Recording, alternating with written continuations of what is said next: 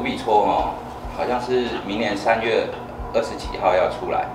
那如果说对于台湾会有什么影响？因为现在现行制度就是集合竞价嘛。那每五秒戳跟及时的在撮合，它的成交量一定会变大。但是主笔戳，我觉得它的影响哦，对于原本就没有成交量这些东西，其实没有任何挂钩，因为它可能现在五秒戳一次，可是它一两分钟才有一笔成交，所以这种东西主笔戳对它没有影响。但是对于全职股或者是量大的热门股，它的影响就会比较大。第一个，它的成交量会变大，然后它的 volatility 会变也会变大。那除了这些成交量变大以外，还有振幅会变大之后，我觉得还有一些影响啊，就是说它的挂单模式可能会有变化。譬如说现在有许多假单，那日后如果是主笔错的话，它的第一档就是 best bid best over 这一这两个最佳买最佳卖的这两档的挂单，理论上它的真实性会比较高。那第二档、第三档那以后，那个也许还是会有高频，或者是说电脑单还是会挂的，但是最佳的买卖那一档，它的真实度是很高的，也就是说假单的机会比较少。那最重要的，如果说主笔戳开始运作了之后，我觉得影响最大的应该是有一些，比如说衍生性的个股，比如说它这支股票有个股期货，有权证，甚至选择权，那么它本身这几个东西在互相联动会更紧密，比如说一些套利的人。或者是说一些做策略的人，他们在集合竞价的时候，他没有办法很明确的一个弱点，那可以跟其他的衍生性的商品去做组合。但是如果能够及时的撮合，就是说主笔撮的时候，它的电脑马上会感应到什么时候就有套利的空间，或者什么时候它的策略就可以很明确的去执行。所以，电脑的城市化交易会更兴旺。那相对的，这这一块可能比较偏重法人，就是说他们的交易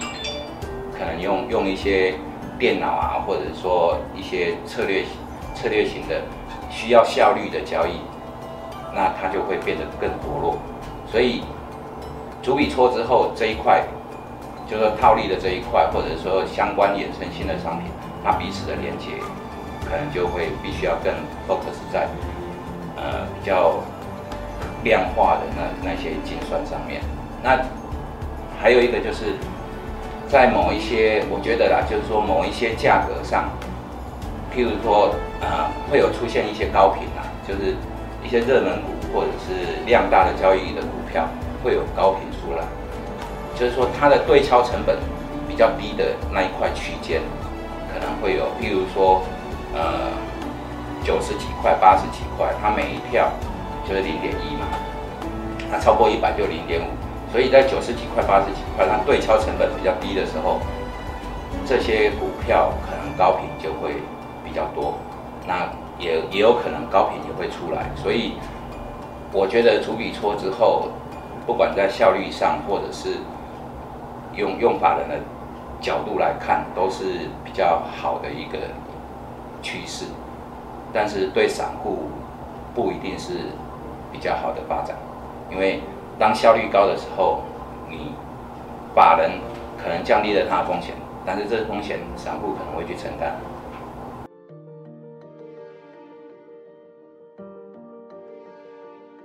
由上而下，其实就是以大盘。总体经济的概念，然后大盘来做主轴，然后大盘在高档的时候，它的持股反而比较少。那如果大盘在底部的时候，持股比较多，也就是说，当大盘在高档的时候，那我们可能必须要去做一个调节。那由上而下的最主要的概念就是覆巢之下无完卵。譬如说，去年十月嘛，那个大盘在跌的时候，几乎没有一只股票是涨的。比如说，我我在那个大概去年十月十一号的时候，当天大概全一千六百多只的股票，只有二十几只是没有跌的。所以像这种样子，就是说我从大盘的角度去看个股，那大盘如果是在筑底的过程，那我就开始进场去买股票，我认为它是一个底部。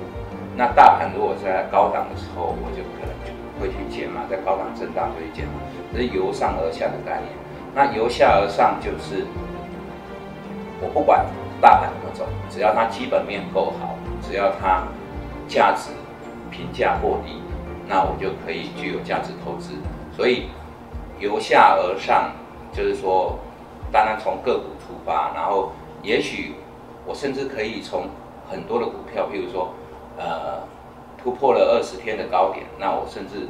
每天的突破的支数啊。个股的数量越来越多，甚至可以从这里来去思考这个大盘是不是要转转方向。所以其实他们两个是贯通的啦，从哪一边分析其实都不是那么正确，因为彼此都是互相呼应的。那我比较倾向就是说用大盘的由上而下的概念来做我的资金管理的分配，譬如说。如果当它是底部，那我可能我认为大盘是底部的时候，我会经常去买股票。那这时候选好的个股，那就持有。那如果大盘真的像我所想的这样子往上走的时候，再来做加码的动作。那如果高档震荡的时候，我可能会去做一个减码，甚至呃空股指或者是 buy put 哦这些动作，或者是说我甚至。找一些高档震荡已经涨不动，而且是下跌，基本面不是很好的股票，然后去放空它，做一个对锁的动作。所以由上而下，我比较倾向它是一个纲大纲，那是可以做资金规划的一个概念。那由下而上，就是对于个股的一些基本分析，或者说它的技术面上面。彼此是呼应的，所以由上而下，由下而上，其实它是一整体的，它并不是可以分开的。只是说，当我们去做这个交易的思维的时候，我们习惯从哪一边开始做出发，其实两个没有什么太大分别。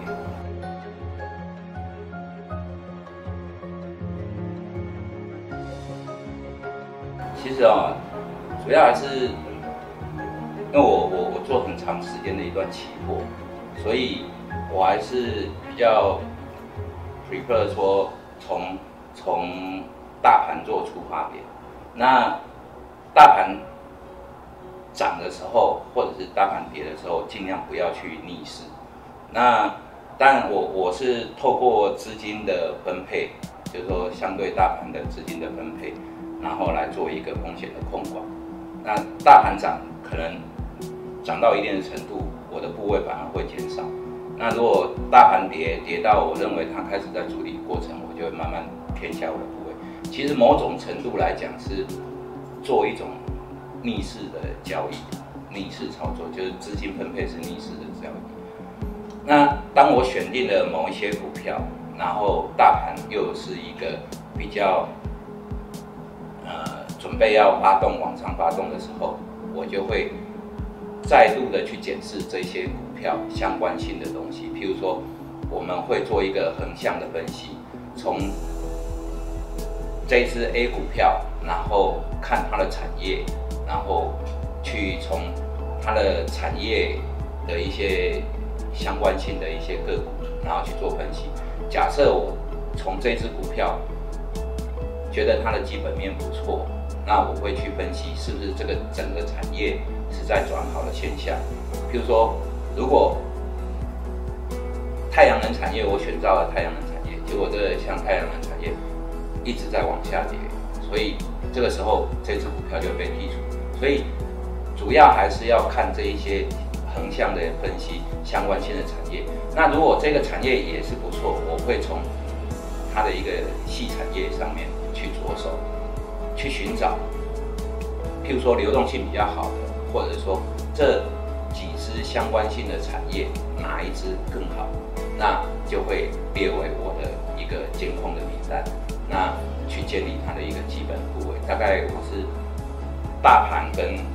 个股由上而下，由下而上之后，会有一个横向的分析去做比较。那比较出来，我就会筛选掉许多呃比较弱的，或者说基本面可能报表不错，它的它的一个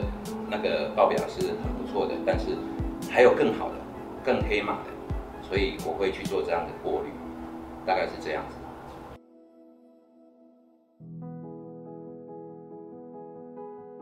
其实也不是啊，因为交易交易所的分析啊，交易所的。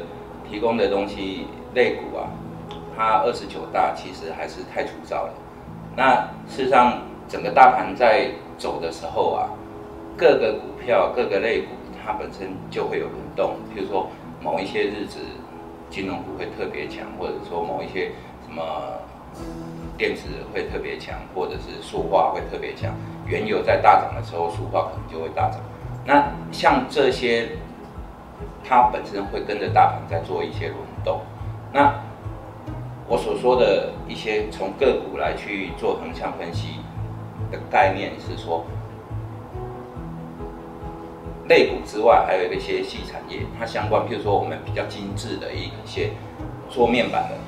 它的族群面板指数；那做轮胎的轮胎的指数；那做背光模组的。或者说做 IC 设计的，它都都有自己有编列一些指数。它这些细产业的指数上面，它本身是一种简单的加权，那呃简单的价格平均，所以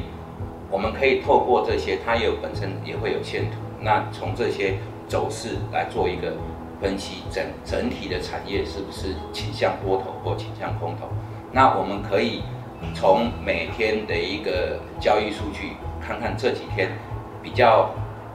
资金比较流入比较多的，或者是说涨得比较凶的